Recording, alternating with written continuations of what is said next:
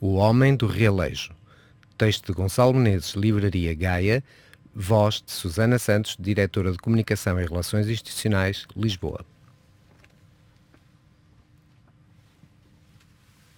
Há muito tempo vivia em Viena um estranho homem.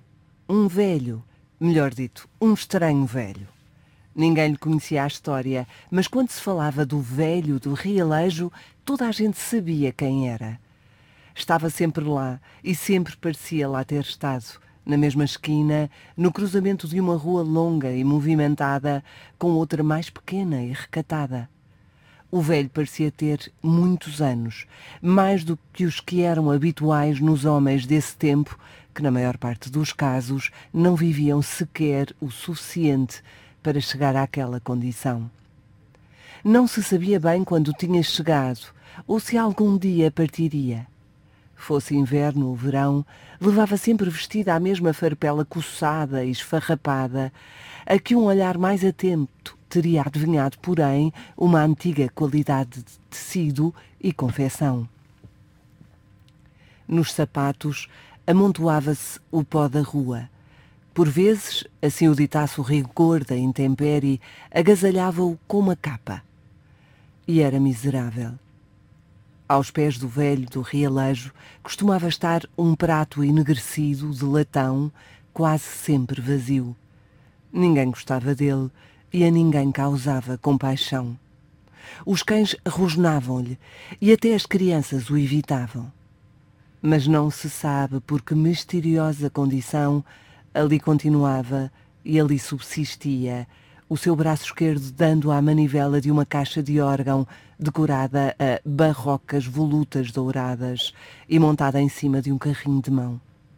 Todo o dia, a melodia mecânica e desengonçada ecoava no ar, enérgica às vezes, acompanhando o trotear das rodas e dos cascos dos cavalos que puxavam os fiacres na rua noutros momentos soando melancólica e lenta, como se a qualquer instante se fosse extinguir. Um dia, calhou de convergir naquele particular cruzamento de caminhos o distinto senhor Olse, procurador de profissão. Ia ensimismado pelo passeio fora, mãos nos bolsos e cabisbaixo, quando de repente arrancado aos seus pensamentos pela polca desafinada do órgão, estacou o passo e levantou os olhos cansados para o velho. Por um instante assim se quedou.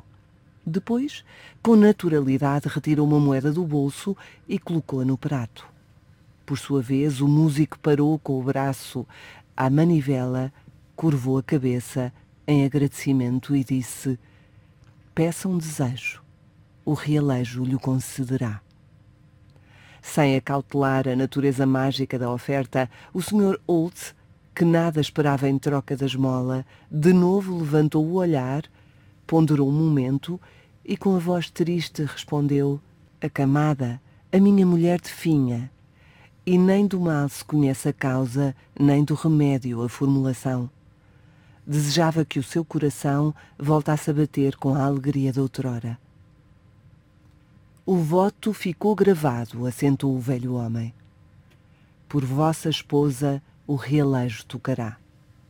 E dito isto, retomou este à manivela e aquele à sua vida. À noite, quando chegou a casa, de imediato teve a notícia de que a dona Clara, sua amada esposa, inesperada e inexplicavelmente, havia melhorado, e que algum rubor até lhe tinha retornado à sua face surpreendido e feliz, o próprio pôde verificar assim que assumou ao seu quarto. Na manhã seguinte, com marcha mais decidida e renovado vigor, Oltz voltou à esquina onde a sorte o havia feito cruzar-se com o estranho benfeitor. Ao chegar junto a ele, cruzou os dedos em gesto de agradecimento, silencioso e emocionado. Depois fez uma vénia discreta, deixou outra moeda e seguiu.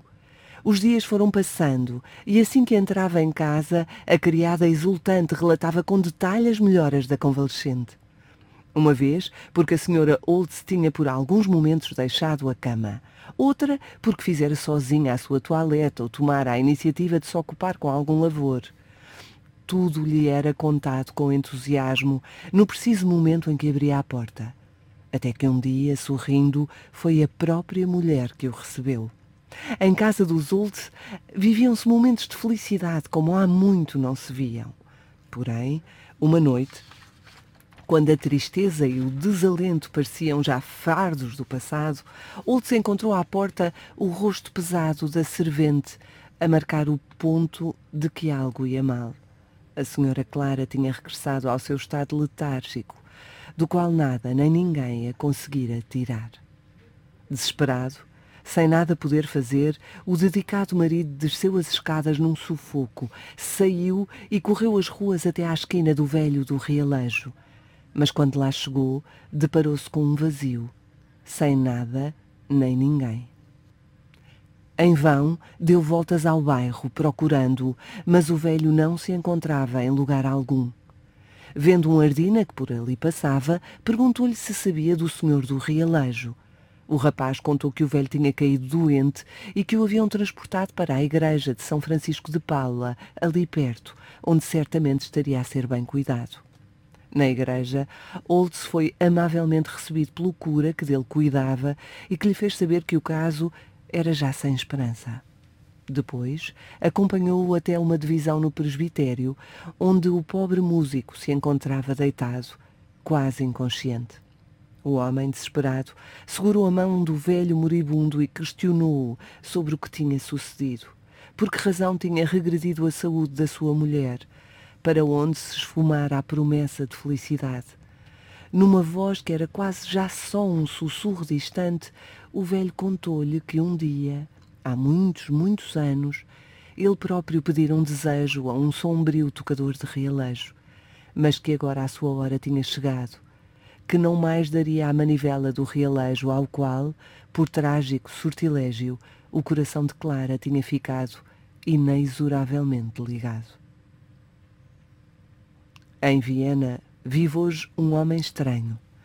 Ninguém sabe de onde veio, há quanto tempo chegou ou se algum dia partirá. Mas quando se fala de Olds, o homem do realejo, toda a gente sabe quem é. Está sempre lá e sempre parece lá ter estado, na mesma esquina, no cruzamento de dois caminhos, dando à manivela vidas fora, sem parar.